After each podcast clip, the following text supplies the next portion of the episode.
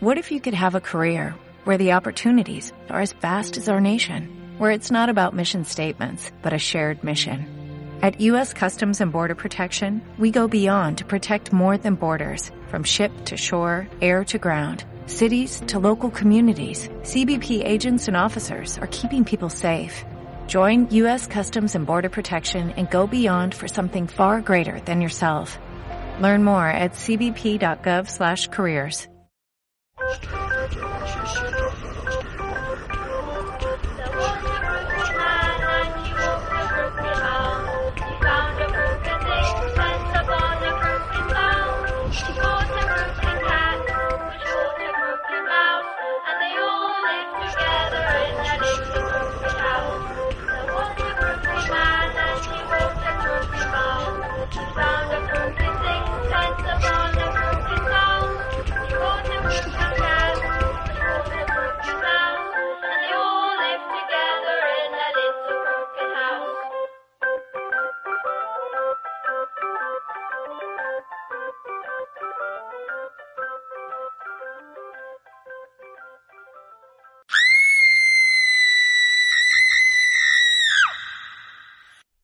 Hola, me llamo Ricardo. Siempre fui una persona muy miedosa. Siempre tuve miedo. Primero quedarme solo de niño, luego la oscuridad. Y creía que siempre el demonio se me iba a meter por entre las sábanas. A veces pienso que sufría de esquizofrenia o cualquier otro mal. Veía las noches colgadas de mi techo cabezas que me miraban sonriendo, caras de payasos, y sentía sonidos de moscas en mis oídos. O a veces sentía que mi cama se movía de golpe. Salía corriendo con el corazón en la boca. Mi infancia fue muy traumatizante. Yo les juro que no creo en fantasmas. Elegí no creer en Dios para así no creer en el demonio. Viví toda mi vida negando la existencia de fantasmas, de duendes o de cualquier fenómeno paranormal. Me volví científico para así solo creer en lo que mis ojos pueden ver. Era fanático de las películas de terror. Me las veía todos cuando salían en cartelera. Y siempre que podía buscar películas de cable de terror, también las veía. Ahora no tengo miedo, lo sé, pero no puedo entender que siendo niño no me gustaban esas películas y simplemente no las quería ver, ya que de ahí no podía dormir. Y no sé por qué las leía, si sabía que corría el miedo de nunca poder dormir. Esta historia es real, yo les juro que nunca pensé contarla, pero ya no puedo más. Pero no te preocupes, no eres el primero ni serás el último que la lee. Quizás. Sí. Yo era de personas que dormían con el televisor prendido. Y más que todo era porque me gustaba sentirme acompañado. Cuando estaba solo también escuchaba música y siempre veía televisión. Y cuando amanecía, le apagaba. Todo estuvo bien hasta aquel día. Ese día que... En serio, preferiría no contarlo. ¿Escucharon esa voz? ¿Quién no tiene un televisor en casa? Yo nunca pensé que fuese así. Ese día abrí mis ojos en la madrugada Creo que no había dormido bien. Seguro comí muy tarde. El asunto es que desperté, cosa que nunca pasa.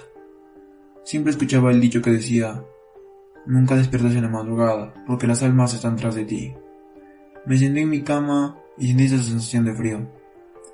Pero no era una sensación de baja temperatura, sino como si estuviera respirando al lado. Un viento algo desolado. Comencé a tiritar y ese viento pasó por todo mi cuerpo, recorriendo venas, quedándose aferrado a mí, quedándose dentro de mí. Miré entre la oscuridad y ahí estaba el televisor. No era muy grande, pero para mi cuarto pequeño estaba bien. Ese televisor que yo había prendido ahora estaba apagado. Dije que era muy extraño. Miré bien el televisor y vi como una lucecita blanca salía del medio. De pronto se encendió y se la cara de una vieja, con pelo lacio y largo, peinándose. Nunca olvidaré ese rostro. Y cuando la miré me sintió, y un sonido, así como cuando se prende el televisor y desapareció, y el televisor volvió a quedar negro. Salí corriendo de mi cuarto y me fui por el baño. Me mojé la cara varias veces, simplemente no lo podía creer lo que estaba viviendo pero pensé en quedarme en el baño hasta que amanezca, así que decidí regresar a mi cuarto lo más tarde posible. Después de un rato, Entré con mucho cuidado, repitiendo en mi cabeza una y otra vez. ¿Por qué diablos vi eso?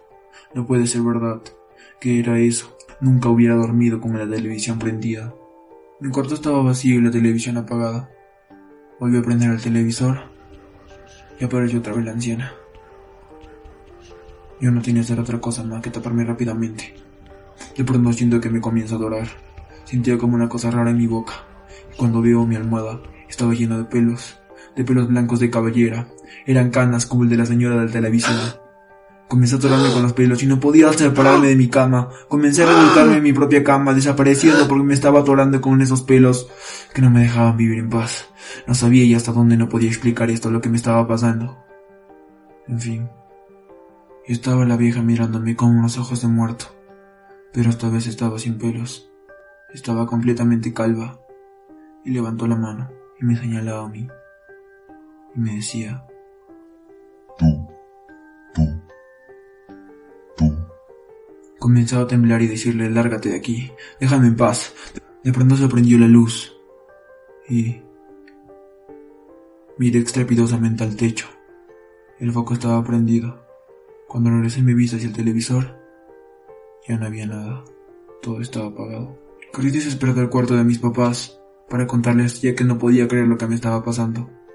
Cuando entre ellos dormían, escuchaban ronquidos. Ellos estaban dormidos. Levanté la cabeza y vi a la vieja sentada, otra vez saludándome sin dientes y señalando su cabeza sin pelos, diciéndome, tú. Se me escamó un suspiro y sentía que me ahogaba. Grité, papá, mamá. Pero cuando los miré, ellos estaban también con los ojos abiertos, sin pelo, y me miraban como muertos, y señalaban con sus manos mientras la anciana se acercaba a mí diciendo, tú.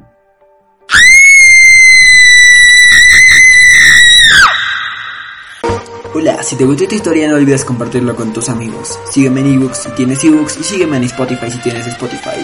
Nos vemos. Hasta la próxima. Yo soy Pablo Studios. Paz y bien.